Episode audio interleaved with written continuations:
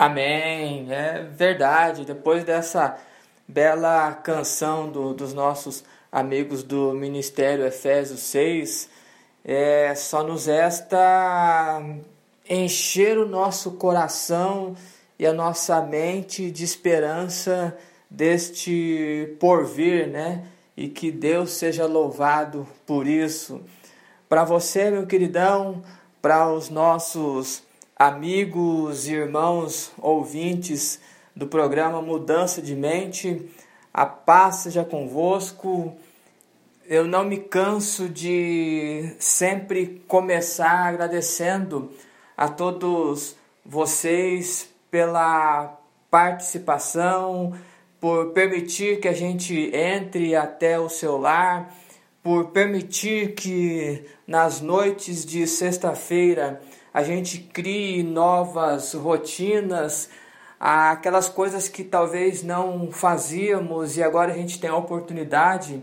Imagino que neste momento muitos de vocês estão à mesa, quem sabe aí tomando um cafezinho, um lanche ou jantando algo mais substancial, ou quem sabe né, reunido com seu grupo familiar na sala, acompanhando este programa e criando um ambiente mental favorável a um crescimento. Porque você sabe que nós não queremos gastar conhecimento, falar do que a gente sabe, e a gente quer é inspirar novas atitudes, pessoas que elas descobrem em si o quão capazes elas são de avançarem e de crescerem e de quão hábeis elas serão se elas entregarem os seus caminhos ao Senhor e permitirem que Deus faça a parte dele sem que nós omitamos de fazer a nossa parte.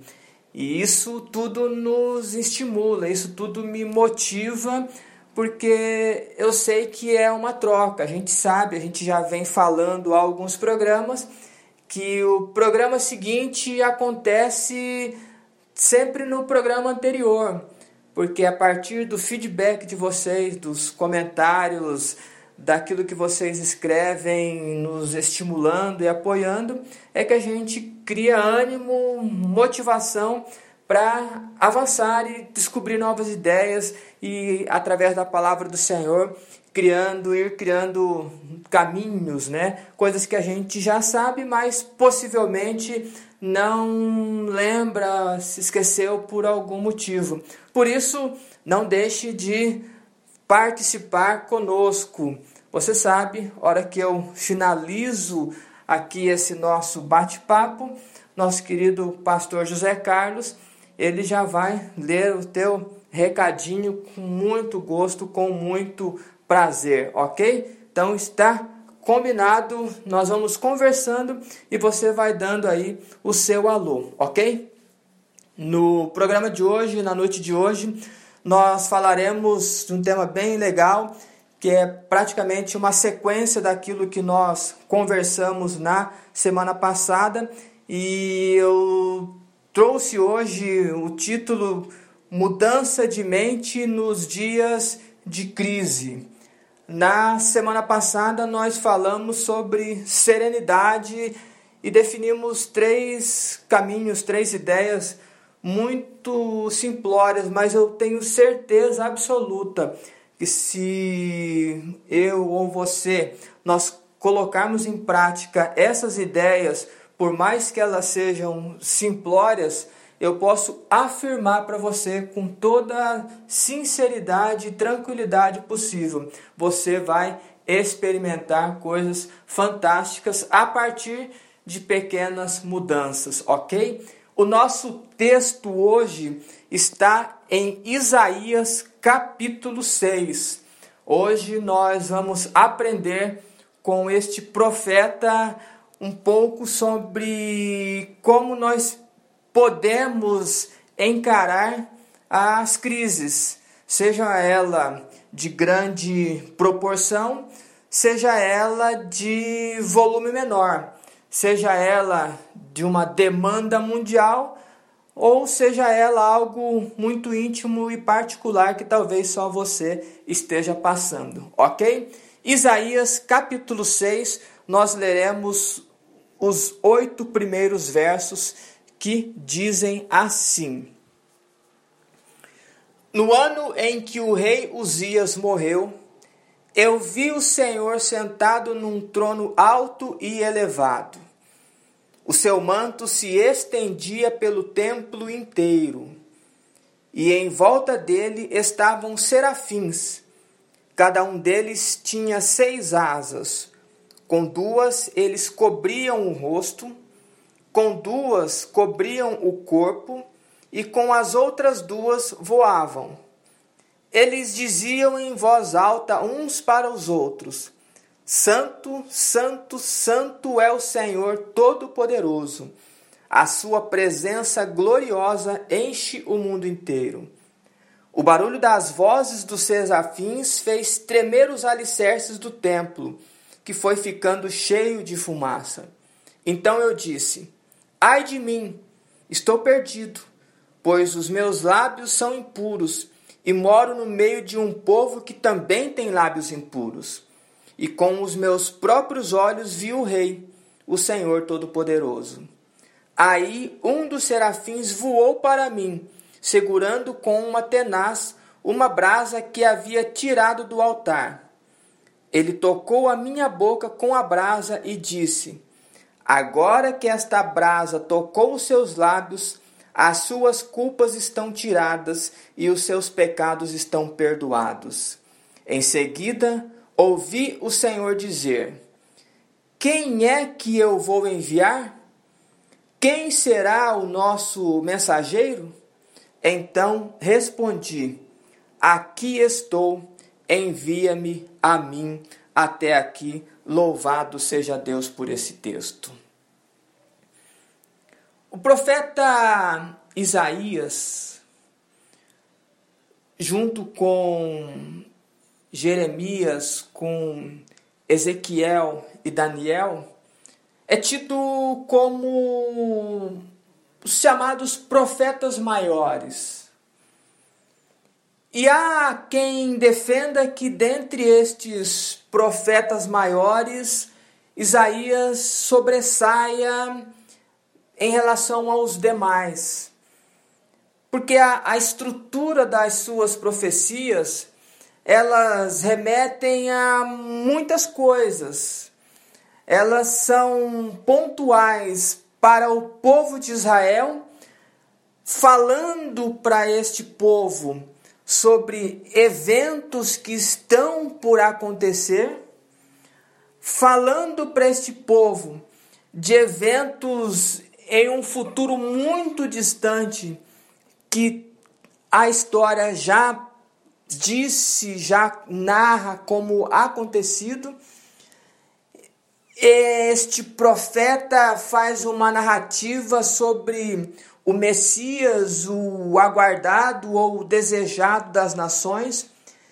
Ele profetiza um ambiente hostil mas ele profetiza também um ambiente de regeneração. E possivelmente por conta dessa característica na forma com que lhe é revelado as coisas e a profundidade e o volume com que ele escreve, a densidade com que ele traz à tona todo um cenário de presente, de futuro, faz com que ele seja então reconhecido como o maior dos profetas maiores. Quando a gente vai lendo os escritos de Isaías, a gente se depara, por exemplo, com um texto quando ele diz: Buscai ao Senhor enquanto se pode achar, invocai-o enquanto ele está perto, querendo criar uma caracterização da possibilidade de nós nos achegarmos a Deus, porque o Deus dos céus, o Criador dos céus e da terra, está disposto a ouvir os seus. Ele vai gerando este ambiente para aquelas pessoas de alguma maneira encontrarem em si as razões pelas quais fazem com que eles sejam diferenciados como nação.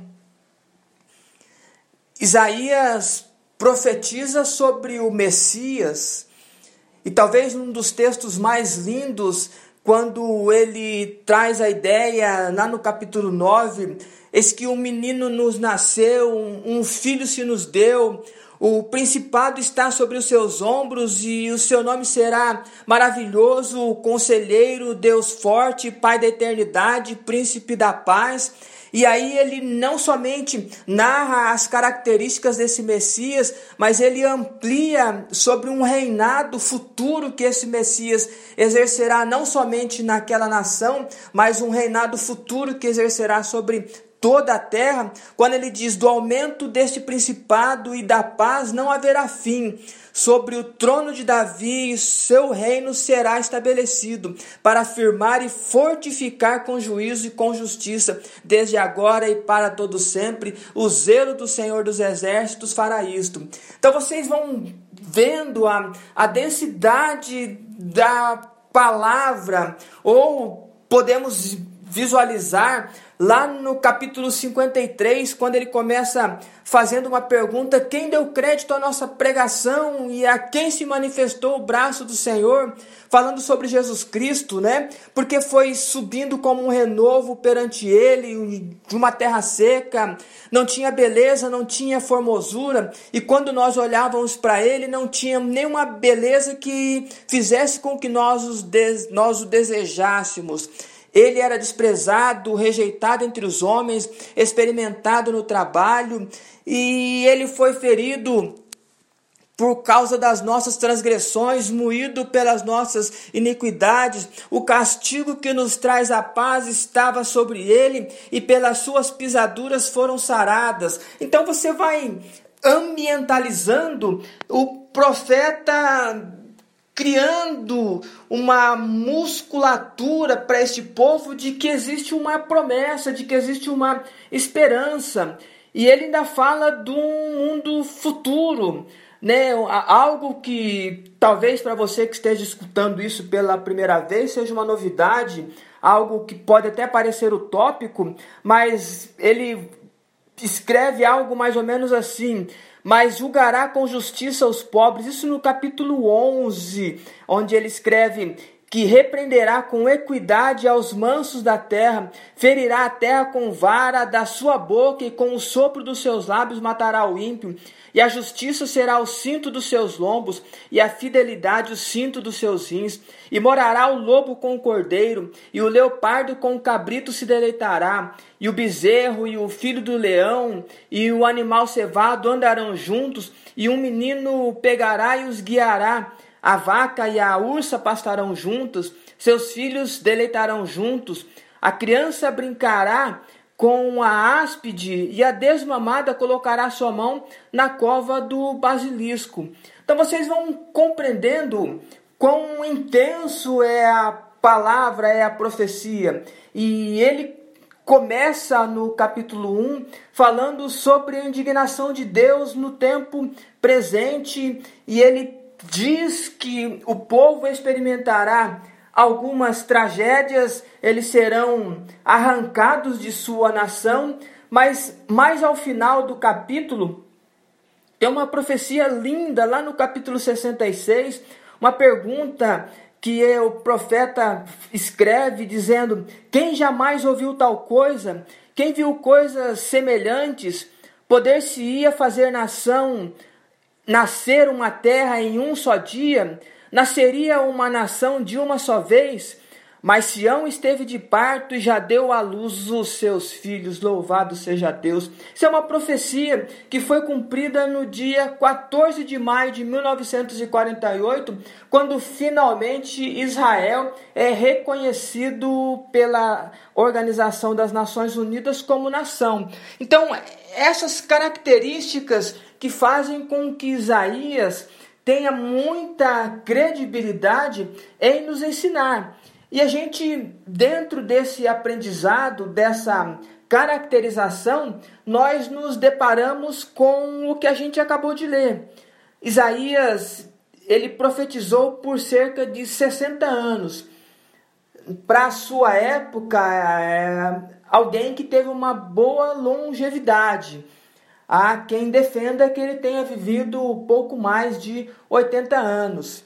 Ele profetizou durante os reinados dos reis Uzias, rei Jotão, rei Acás e rei Ezequias. Todos esses reis faziam parte do reino de Judá.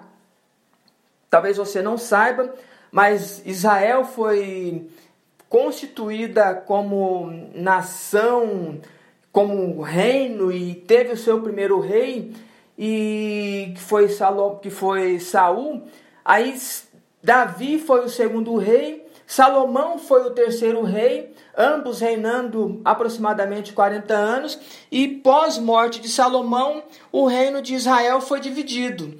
Foi dividido em reinos do norte e reinos do sul. Os reinos do norte, as, do, as dez tribos do norte, elas ficaram conhecidas como o reino de Israel. E as tribos do sul, elas foram conhecidas como o reino de Judá. E no reino de Judá estava a linhagem do rei Davi. E neste cenário, neste mundo, neste ambiente, na região da Judéia, que é onde Isaías exerce o seu ministério profético, trabalhando na sob a incumbência do Santo Deus, mas sob a tutela e a ordem de quatro reis. E o nosso texto ele é muito rico em informação, porque fala um pouco sobre como começou o reinado, como começou o trabalho do profeta Isaías. Ele disse que o rei estava por morrer, ou no ano em que o rei morreu, ele tem uma visão. O rei Uzias foi considerado um dos reis de Judá que foram tidos como bom, apesar deles terem mantido a idolatria, isso aos olhos do Senhor é algo que não lhe cai bem, é algo que o incomoda e o deixa desconfortável. Mas com boas coisas que ele fez. Mas à medida em que o rei Uzias ele foi dominando, ele foi percebendo, achando e compreendendo que ele não precisava de mais ninguém para fazer nada. E ele, num determinado momento, ele invade o templo e ele que quer fazer a oferta. E você sabe muito bem que no Antigo Testamento cabia aos sacerdotes fazerem as ofertas, todo aquele movimento no templo. E por conta dessa desobediência do rei Uzias, o Senhor Deus lança sobre ele uma doença de pele a Bíblia não, não, não, não relata em muitos detalhes, mas possivelmente algo parecido com lepra. E nessa época, quem tinha esse tipo de doença, ele era afastado da comunidade. Tanto é que o rei Uzias, a partir desta doença, ele vai morar num local separado. Continuava sendo rei, mas ele foi enfraquecendo e essa doença foi acabando com ele, minando com ele. E uma outra característica que gera alguma tensão é que, à medida em que o rei estava para morrer, o reino entrou em crise. Porque existia a questão da sucessão. Qual filho que vai suceder? Quais serão as pessoas que vão tomar o seu lugar junto ao trono, ao palácio. E uma coisa que não é normal nos dias de hoje, mas era normal e recorrente nesses dias do profeta Isaías, é que com a posse de um novo rei, normalmente o novo rei ele tinha o hábito de matar aquelas pessoas que eram próximas ao rei que havia falecido. Então, não é toda a história de Israel que isso acontece, obviamente que não, mas o mundo na sua época era marcado com esta, esse tipo de tensão. Hoje, por exemplo, quando acontece uma eleição, é muito normal que as pessoas façam uma transição né, o, o novo governante vem com a sua equipe, a equipe que está ajuda a, a tomar a nova equipe a tomar posse, a assumir e a entender o que está acontecendo, até que efetivamente o novo governante e a sua equipe eles assumem o trabalho a ser feito. E no, no, nos dias de profeta, do profeta Isaías, a ideia não era bem assim. A ideia é o novo assume e mata todo mundo. Então era, era uma característica de uma época, é uma coisa que hoje é abominável a nós, mas era uma marca não somente dos dias de Isaías, mas em muitos momentos na história isso é o que acontecia, não somente nos escritos do Velho Testamento, mas em séculos recentes, mas que já são passados a nós, assim acontecia. E há quem defenda a tese de que Isaías talvez fosse alguém muito próximo ao rei Uzias. E essa proximidade, aliado a um movimento celestial para chamar um homem para falar contra uma nação que mostrava características de rebeldia, gerou muita tensão, principalmente ao profeta. Por isso que o, o texto ele faz questão de enfatizar que no ano em que o rei Uzias morreu, ou seja, era um ambiente muito hostil, estava acontecendo muitas coisas esquisitas e quem vai assumir de novo? Quem será o próximo rei? Será que ele vai tirar a vida de alguém? Será que ele não vai? Então, toda essa instabilidade, todo esse medo era o que o profeta Isaías está vivendo. E possivelmente isso tem uma característica, uma marca muito presente, muito contemporânea, que talvez sejam os medos que eu e você estejamos enfrentando. Não somente pelo que, o que, pelo que está acontecendo no mundo, mas pelas coisas que nós já passamos, pelas coisas que nos incomodam no dia a dia, nos tiram ou tentam nos roubar a paz. São aquelas coisas que possivelmente fazem com que a gente perca o sono. E o profeta Isaías, talvez ele estivesse perdendo sono. Mas é exatamente num ambiente de crise, num momento de crise, é que a gente começa a experimentar algumas oportunidades que o texto que a gente acabou de ler ele vai propor. Tem uma, um ditado que diz que em tempos de crise, enquanto uns choram, outros vendem lenços. A ideia é, enquanto algumas pessoas reclamam pelo mal que está cometendo, outras estão aproveitando oportunidades de fazer o que eles não faziam. E aqui a história do profeta Isaías é um momento de crise, é uma crise pontual de um reino. Talvez seja uma crise pontual que você esteja passando na tua casa com seus familiares por algum desconforto de uma doença. Talvez você está com algum desconforto emocional talvez algo lhe incomode. De repente o mundo tá tudo certo, todo mundo feliz, rindo e contente com as coisas, mas você está incomodado. Então você está passando por alguma crise e neste momento de crise é que entra o profeta Isaías para nos ensinar algumas coisas.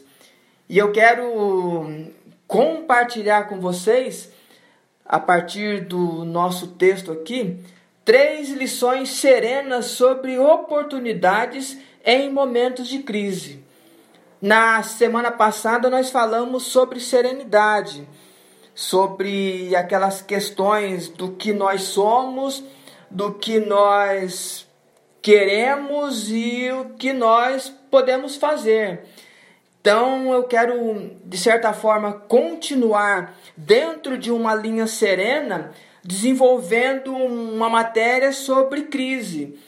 Não aproveitando do momento atual, mas focado no que você passa, naquilo que lhe incomoda, naquilo que lhe deixa desconfortável, naquilo que toda vez que você ameaça pensar, você fica fadigado, você fica com falta de ar, você fica ruim. E eu quero dividir com vocês, então, três lições de oportunidades que eu acredito que vai lhe ajudar a passar não somente por esse momento, mas pelos momentos que fatalmente e inevitavelmente eles virão na sua vida. E a primeira lição é, que o texto propõe é a oportunidade de confiar na paz que vem do alto. A primeira lição é a oportunidade de confiar na paz que vem do alto. Porque o nosso texto ele começa de uma maneira muito interessante, muito simplória, justamente para poder passar despercebido quando a gente faz uma leitura. Mas olhe que detalhe muito legal no primeiro verso. No ano em que o rei Uzias morreu, eu vi o Senhor sentado num trono alto e elevado. Aqui está todo o segredo da confiança que vem do alto. Porque eu acabei de narrar para vocês toda todo um cenário político que Israel estava vivendo toda uma aflição pessoal que o profeta está vivendo. Por isso que ele faz questão de enfatizar que algo está acontecendo quando o mundo político dele está estranho. Pessoas estão ameaçadas de morrer, parece que tudo saiu do controle. E aí ele tem uma visão, e na visão ele vê o Senhor Deus sentado no trono. E aí é a oportunidade que a gente tem, a partir desta visão de, do profeta Isaías, de confiar na paz que vem do alto, porque talvez você não tenha percebido. O que eu quero dizer é o seguinte: o mundo perdeu o controle de todas as coisas. Talvez você tenha perdido o controle sobre as suas finanças. Talvez você tenha perdido o controle sobre os seus filhos. Talvez o seu relacionamento esteja de mal a pior, tudo descontrolado. Mas a boa notícia que eu quero dar para você é que Deus está no controle de todas as coisas, ou seja, o mundo virou de ponta cabeça, mas Deus está sentado num trono e está observando, porque o grande legal dessa história é que ele não vê Deus desesperado, porque você acha que tudo saiu do controle porque não está dando certo para você. Mas eu quero dizer para você que Deus está sentado tranquilamente, olhando para a história da nação, olhando para a história do mundo, olhando para a tua história e querendo te dizer que tudo está no controle dele.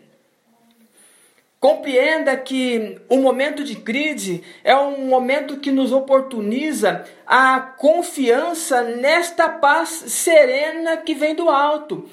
Porque quando eu elevo os meus olhos para os montes, eu pergunto de onde vem o meu socorro. E aí eu preciso exercitar e lembrar que o meu socorro vem do Senhor, que fez os céus e a terra. Louvado seja Deus por isso. Porque nós precisamos no nosso dia a dia trazer à memória aquelas coisas que eu venho conversando com vocês que fatalmente podem fortalecer o ânimo de vocês, porque eu acredito e temo até nisso que eu acredito que muitos de nós dizemos que confiamos em Deus, dizemos que entregamos a nossa vida e o nosso caminho ao Senhor e somos os primeiros a sair gritando desesperados quando algo não dá certo, sendo que nós somos chamados a lembrar que Deus está observando a tua história, que nada saiu do controle da mão de Deus, que o Senhor de ontem é o mesmo hoje e o mesmo eternamente. Isaías ele entra em desespero, mas ele olha para os céus e ele vê Deus sereno, tranquilo e observando como se dissesse: tá tudo certo aqui. Esta é a primeira ideia, é a primeira lição que o texto vai nos oferecendo. Esta oportunidade de confiar em alguém que realmente controla, porque eu e você não controlamos absolutamente nada. Nós administramos algumas coisas, mas nem este ar, este fôlego, esse inspirar e expirar, esse movimento de contração pulmonar, esse movimento de, de, de do coração que bate, bombando sangue para irrigar todo o nosso corpo, não está no nosso controle. Então, quando eu e você efetivamente trouxermos à nossa memória a observação de que Deus é quem controla as nossas vidas, por mais que as coisas estejam horríveis, e eu não quero dizer para você que elas não estão, eu não quero mascarar a realidade com ideias falsas e fictícias. E eu não quero dizer para você, e eu quero afirmar para você que talvez nem tudo dará certo na tua história, assim como não deu na minha e na vida de tantos outros. Mas quando a gente confia em Deus, quando a gente entrega este caminho ao Senhor e confia nele, ele fará o que precisa ser feito. Por isso que o apóstolo Paulo ele, ele vai enfatizar dizendo sobre a importância de nós confiarmos no nosso caminho ao Senhor o fato de nós entendermos que Deus é o nosso pastor, nada vai nos faltar. Por isso que Davi diz, disse: Fui moço e agora sou velho, vi crises, vi lutas e um punhado de coisa, mas eu nunca vi um justo desamparado, nem a sua descendência mendigar o pão. Se você entrar em desespero, possivelmente você perderá a oportunidade de ser amparado por Deus. Por isso que a primeira lição, a primeira ideia que Isaías traz é esta serenidade que vem do alto. Ah, porque a segunda ideia que eu quero dividir com vocês, uma vez que a primeira ideia é a primeira oportunidade de confiar na paz que vem do alto, a segunda ideia que o texto propõe é a oportunidade de rever conceitos e aprendizados. Vou repetir. A segunda lição é a oportunidade de rever conceitos e aprendizados. Porque me chamou muito a atenção o fato de Isaías ter uma vivência, uma convivência já com Deus, já ter experimentado algumas coisas do que era Deus, ter falado algumas coisas já em nome de Deus, e de repente ele entra num medo doido dele, dizendo que ele estava perdido porque ele tinha lábios impuros. E aí o anjo ele desce, o anjo toca o seu lábio com uma tenaz e ele diz que os pecados são perdoados e que a boca dele, que ele achava que era impura, agora também está limpa. Eu vi nesse texto uma coisa muito interessante que eu e você precisamos praticar que é rever os nossos conceitos. Porque Isaías, quando ele olha para si, ele observa que apesar de ele já ter uma vivência com Deus, de já ter uma experiência com Deus, ele ainda precisa melhorar. E eu quero dizer para você que o mundo atual está lhe dando a oportunidade de você vender lenços não somente chorar, mas a oportunidade de você rever as suas ideias, rever os seus conceitos, você fazer boas leituras, bons aprendizados. Eu já falei em algumas oportunidades viver num ambiente familiar, talvez é a oportunidade de você conversar com teu filho que você nunca conversou. Talvez você seja um excelente mensageiro, um excelente pregador, um ótimo evangelista, mas não tenha uma resenha com teu filho. Talvez você não tenha uma resenha com a tua esposa, talvez a você esposa não tenha uma boa conversa com teu marido. E o mundo de agora está oportunizando isso para nós.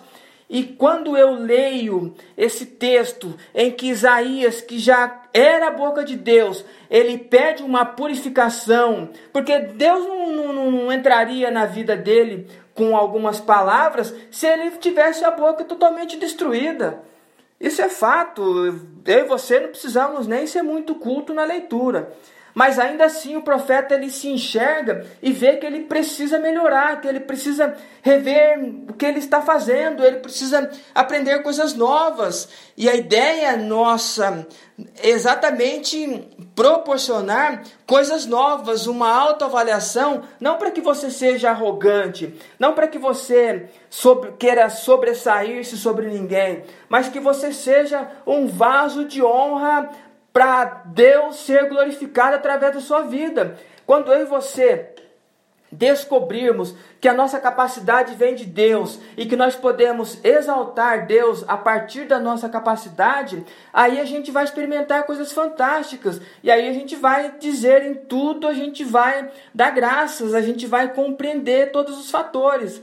Oportunidade de rever conceitos e aprendizados são coisas que elas brotam a partir de um momento em que a gente serenamente avalia o cenário, compreende que Deus está controlando todas as coisas, que não adianta a gente entrar em desespero, compreende na nossa história o quanto Deus já proporcionou coisas para nós e agora a gente tem a oportunidade de rever conceitos. Por isso que a segunda lição, a segunda ideia que eu trago é a oportunidade de rever conceitos e aprendizados.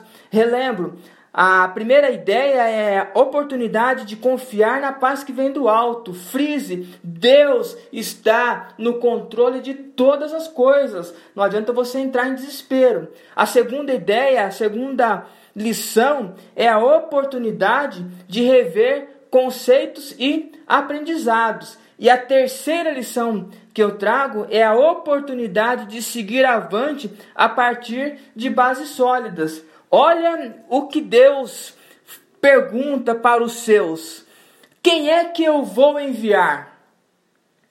Quem será o nosso mensageiro?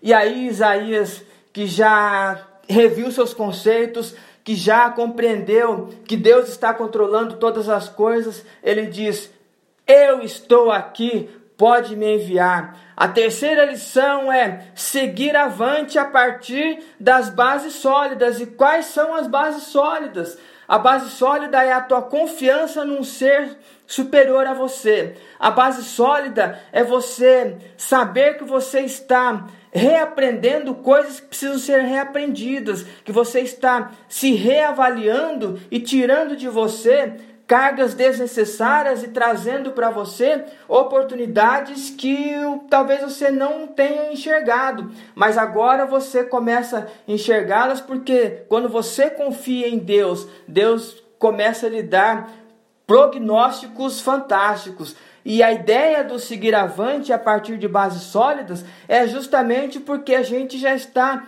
num cenário de serenidade. A gente não desesperou, mesmo que em algum momento alguma coisa nos falte, mesmo que em algum momento algo nos atrapalhe. E possivelmente a gente venha a sofrer vários revés ao longo da nossa vida, da nossa jornada, e isso pode nos incomodar? Sim, vai nos incomodar, mas a gente precisa lembrar de um, de um salmo que diz assim: Ainda que eu ande pelo vale da sombra da morte, eu não temerei mal algum, porque tu estás comigo, a tua vara e o teu cajado me consolam. Louvado seja Deus por esse texto.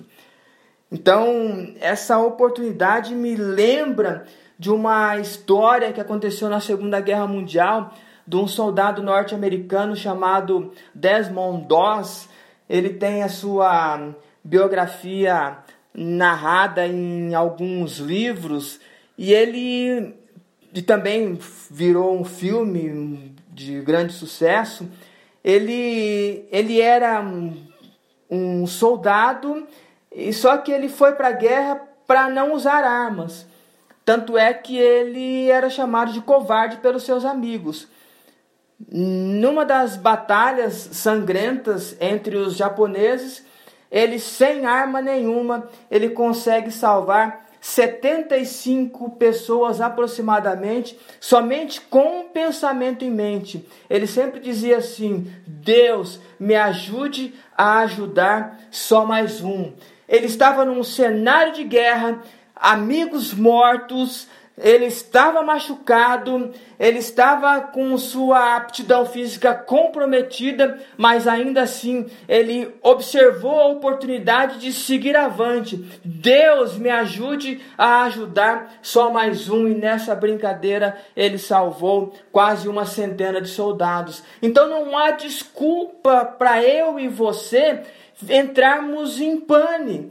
A palavra de Deus ela nos narra de maneira muito simplória ideias de maneira muito simples e minúsculas, pequenas mudanças na nossa rotina, na nossa forma de pensar, que fatalmente trará o novo, trará oportunidades fantásticas. A gente não precisa pagar por todos os erros. Nós falamos na semana passada uma uma frase que as pessoas inteligentes aprendem com os seus erros, mas as pessoas sábias aprendem com os erros dos outros e elas aprendem com os acertos dos outros também. Você não precisa pagar para ver. Então, a proposta nossa de aprendizado de hoje num mundo de crise, não é que a crise vai deixar de existir porque você mudou, mas você será alguém diferenciado. E nós precisamos e precisaremos de gente diferenciada. Sempre que acaba uma crise, alguém precisa ser lúcido. Durante a crise, alguém precisa manter a sanidade. E os caminhos propostos na noite de hoje nos ajudará a sermos essas pessoas serenas que fazem a diferença. Então eu trouxe três ideias para vocês: a oportunidade de confiar na paz que vem do alto, a oportunidade de rever conceitos e aprendizados, e a oportunidade de seguir avante a partir de bases sólidas. Este é o aprendizado que Isaías nos passa. São ideias bem interessantes que fazem a diferença na tua vida, na vida dos teus filhos, na vida do teu marido ou da tua mulher, na vida daqueles que te cercam. Não queira mudar o mundo de 7 bilhões e pouco de pessoas, mas queira mudar você e melhore o mundo ao seu redor.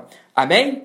Louvado seja Deus por este aprendizado, por esse bate-papo. Muito obrigado por vocês estarem aí continuando conosco, nos escutando, e eu quero orar com vocês num gesto de agradecimento a tudo que nos acontece. Santo Deus, Pai soberano que habita nos céus, em nome do Senhor Jesus Cristo, nós vamos finalizando mais uma semana. Nós vamos chegando ao final de um ciclo semanal. E independente daquilo que aconteceu conosco, o Senhor nos conservou com vida e permitiu estarmos agora diante do Senhor, te agradecendo, porque somente o Senhor é digno de receber esta honraria de agradecimento, porque o Senhor nos tem dado gratuitamente a vida e a saúde, e a cada manhã tem renovado as suas misericórdias sobre as nossas vidas. Nós te agradecemos e pedimos a tua bênção por cada um dos teus filhos que nos escutam, que acompanham conosco este programa. Que o Senhor entre com providência na vida de cada um, atendendo às suas necessidades, sejam elas físicas, sejam elas emocionais, sentimentais ou espirituais mas que todos os teus filhos eles tenham a oportunidade de testemunhar as maravilhas que o Senhor tem feito na vida deles. Toque no coração de todos nós para que nós nos sintamos motivados a continuar permitindo aprender da tua palavra e a tua palavra ela é viva, eficaz e ela é muito riquíssima em aprendizado. Nós Pedimos uma boa noite de sono, um bom descanso para cada um dos teus filhos e na sequência dos dias pedimos a tua companhia sempre e cumprindo nas nossas vidas o que o salmista disse que o anjo do Senhor acampa ao redor daqueles que temem ao Senhor e eles são livrados. Muito obrigado por tudo, obrigado por esta palavra. É o que nós te agradecemos nesta noite, em nome do Senhor Jesus Cristo. Amém e amém. Muito bem, a minha parte aqui vai chegando ao final. Eu já fico com saudade de conversar com vocês. Pastor José Carlos lá já anotou bastante coisa e tem vários recados para falar para vocês. Mas já fica o convite. Próxima sexta-feira, às 19 horas, com a graça de Deus, nos encontramos neste mesmo espaço, nesse mesmo ambiente, para conversarmos um pouco mais sobre a palavra de Deus, criando assim novos caminhos para que eu e você sejamos melhores e que Deus olhe para nós e também nos ajude nesta mudança de mente. Até a próxima sexta-feira. Um abração para todos vocês. Fiquem com Deus uma ótima noite e que a paz seja com todos. Vozeirão, é contigo aí. Um abração, mano. Tudo de bom para você. Abraço para todos vocês. Fiquem com Deus. Até mais.